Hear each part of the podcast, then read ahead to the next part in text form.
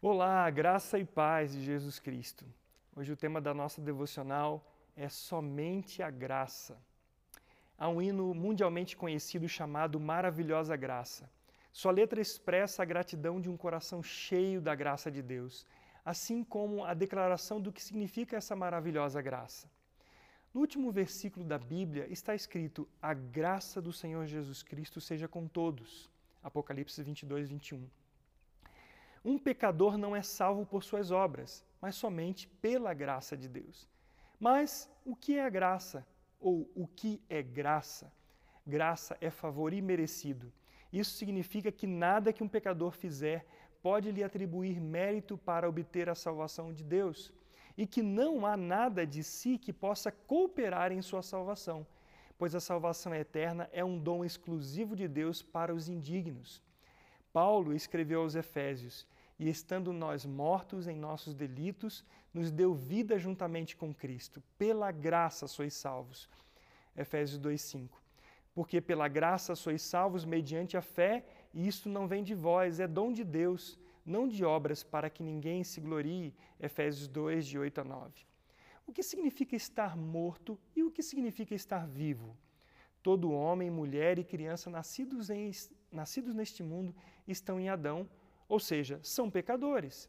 Nos versículos 2 e 3 de Efésios 2, Paulo diz: Nos quais andaste outrora, segundo o curso deste mundo, segundo o príncipe da potestade do ar, do espírito que agora atua nos filhos da desobediência entre os quais também todos nós andamos outrora, segundo as inclinações da nossa carne, fazendo a vontade da carne e dos pensamentos, e éramos por natureza filhos da ira como também os demais.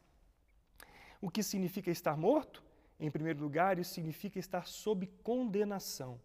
Antes de Cristo, estávamos mortos nos delitos e pecados. Deus havia dito a Adão que não comesse da árvore do conhecimento do bem e do mal, pois caso comesse, morreria. A morte é a penalidade para o pecado. Quando quebramos a lei divina, nos tornamos culpados perante este Deus Santo e responderemos perante a sua justiça. Em segundo lugar, estar morto significa estar debaixo do jugo do pecado.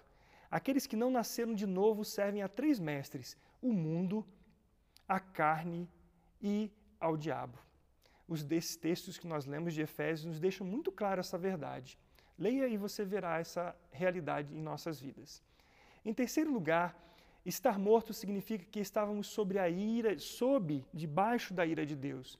Paulo usa a expressão por natureza filhos da ira. Significa estar numa condição de inimizade com Deus desde o nascimento por causa do pecado. Muitos querem acreditar que o ser humano é basicamente bom. É uma crença de que as condições de educação adequada e bons exemplos é, se estiverem presentes na criação de uma pessoa, podem levá-lo a uma índole correta. Precisamos entender que um morto espiritual não pode reagir a nenhum ensinamento ou bons costumes para viver. Ninguém naturalmente pode buscar a Deus, assim como um cadáver não pode sair do seu túmulo. Por isso, é necessário que o próprio Deus dê vida a alguém para que esse receba a salvação. Assim como lemos em Efésios 2, 5 e 6, e estando nós mortos em nossos delitos e pecados, nos deu vida juntamente com Cristo. Porque Deus faz um morto espiritual ganhar vida, não é por causa de suas obras. Deus nos deu vida por causa da sua misericórdia, de seu grande amor com que nos amou, diz o versículo 4. A fonte da minha salvação é a Trindade Santa.